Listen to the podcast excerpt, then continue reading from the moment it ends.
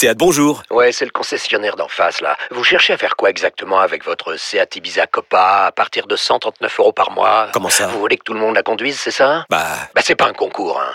Profitez-en lors des journées portes ouvertes les 15 et 16 juin. Seat Ibiza Copa TSI 95 chevaux, LLD 37 mois et 30 000 km. Premier loyer de 1500 euros après déduction de la remise conseillée de 5500 euros et si accord par Volkswagen Bank. Offre à particulier dans le réseau participant jusqu'au 16 juin 2024. Conditions sur seat.fr. Pensez à covoiturer. Vous écoutez RMC.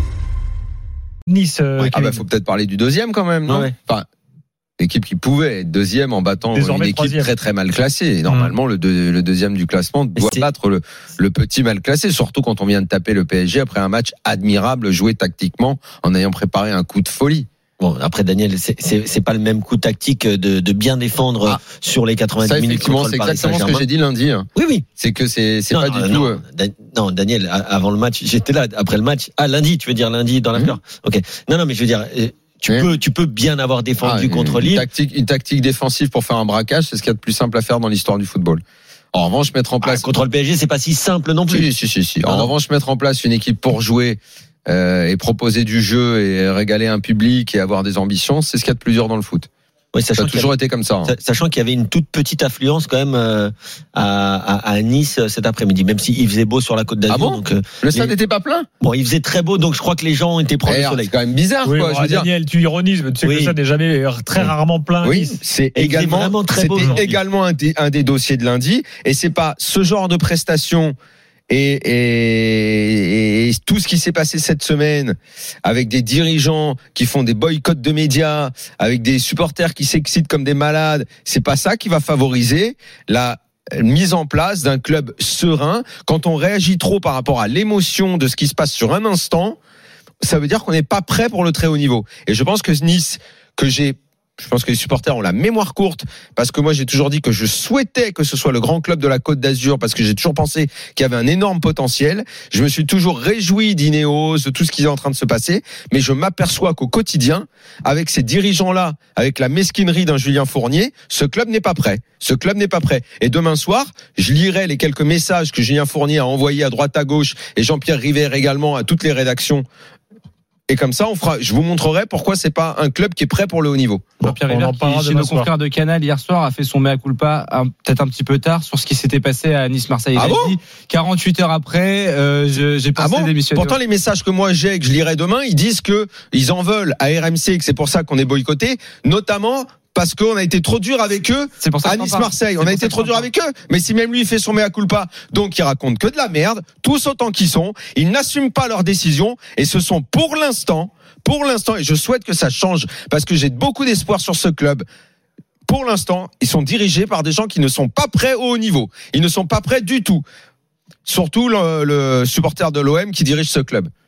Bon, parce qu'il a bossé à l'OM, euh, Julien Fournier Oui, il est supporter de l'OM, il dirige Nice, ça emmerde pas les supporters, ça Oui, finalement. ça, je sais pas si les supporters de l'OM, enfin. Bon, il a bossé longtemps à l'OM, il aime beaucoup l'OM. Ça, ça emmerde pas les supporters. En revanche, pour cracher sur tous les journalistes qui cherchent à avoir une vision objective des choses et qui disent juste qu'on n'aime pas un style de jeu, mais qui a rien à voir avec Nice, ça aurait pu être Tartampion, Lorient ou je ne sais quoi ou euh, Wolfsburg ou le Bayern. C'est moi, c'est le jeu. Mais c'est peu importe que ce soit Nice ou un autre. C'est ce jeu-là que je trouve dégueulasse. Mais c'est pas Nice. C'est pas le fait que Nice le joue. Bon, après, Bon, après revenons au Daniel, match d'aujourd'hui, Voilà. euh, Kevin. si, si on revient au match d'aujourd'hui, et juste petite parenthèse. Bah, euh, le match d'aujourd'hui, ils ont montré que ils jouent très mal, que Nice vous- ça joue très mal. de Nice. Voilà, Nice ça joue très mal. Je l'ai mis. Non. Nice ça joue très mal. Voilà. Non, Nice, ça, joue très mal. Après, juste pour te répondre très rapidement, mais je suis pas sûr que les dirigeants niçois soient les seuls euh, qui, dans ce cas-là, sont pas prêts au niveau parce qu'ils n'acceptent pas les critiques. Euh, Non, je euh, Est-ce que j'ai dit que c'était les non, non, seuls? non, mais je veux dire, il y en a dit- beaucoup malheureusement. J'ai acté que ces dirigeants-là ne sont pas prêts.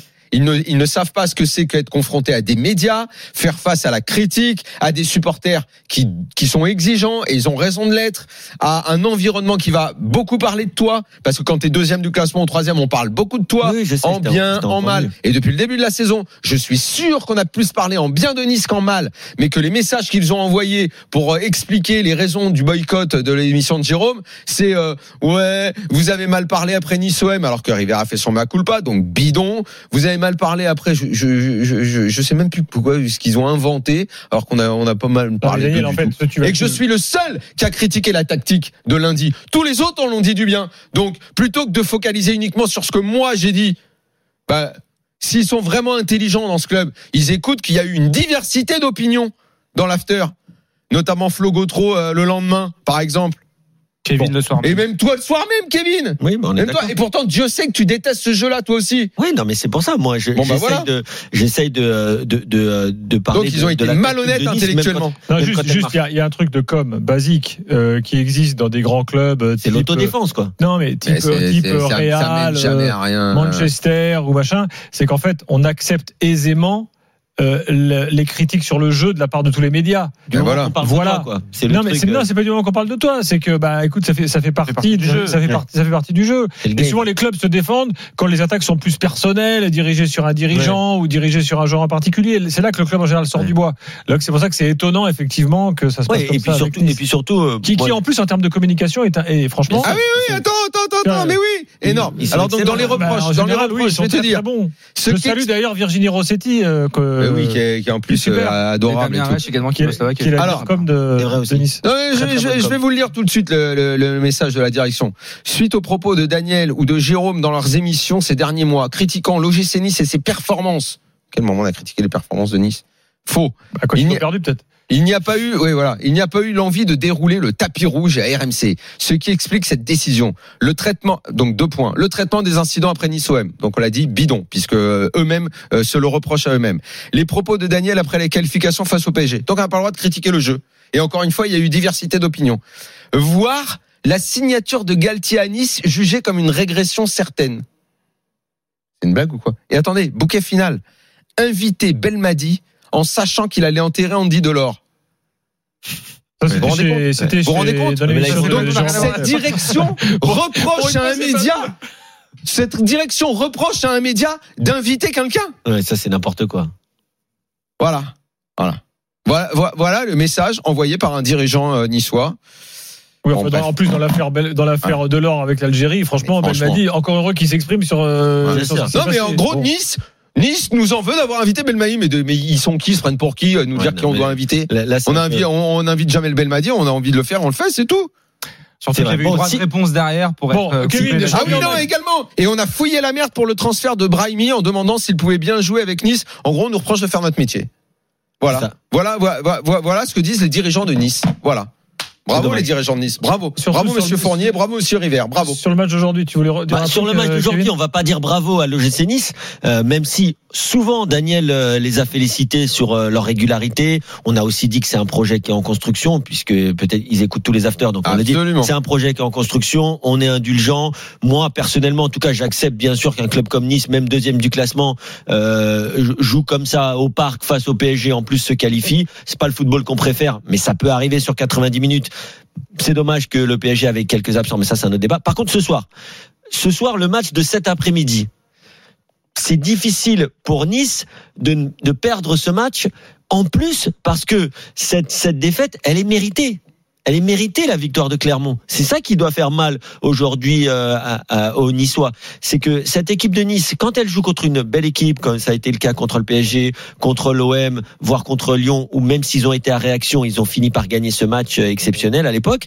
Mais les Niçois ont du mal à faire le jeu. C'est pas grave, ça arrive à plein d'équipes de Ligue 1. Absolument. Le, et, et- et il faut savoir, le 4-4-2, moi je me suis battu avec quelques-uns de mes entraîneurs, je les salue s'ils m'écoutent, mais le 4-4-2 à plat, on passe par les côtés, on a deux trois joueurs techniques devant, mais sinon on est bien en place.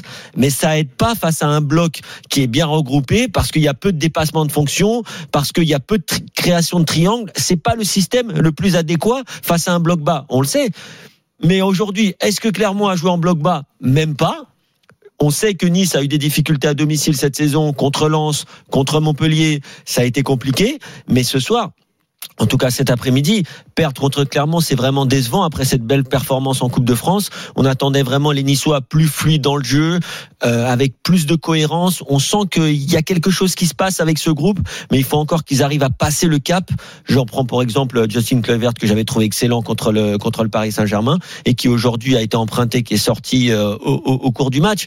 Mais euh, c'est dommage parce que je trouve que que Nice euh, euh, a des qualités, a du potentiel, mais forcément a encore une grosse marge de progression. Par contre, je vais quand même dire bravo à Clermont parce que Clermont, notamment avec euh, des joueurs et un prêté par Nice qui n'était pas là aujourd'hui, mais depuis quelques matchs, euh, Clermont ça va mieux et on retrouve un peu le Clermont euh, qui joue son va-tout Okay. comme au début de saison. Grosse semaine à venir pour Nice qui donc accueille euh, mercredi Marseille en Coupe de France et qui va à Lyon samedi soir euh, pour la prochaine journée de Ligue 1.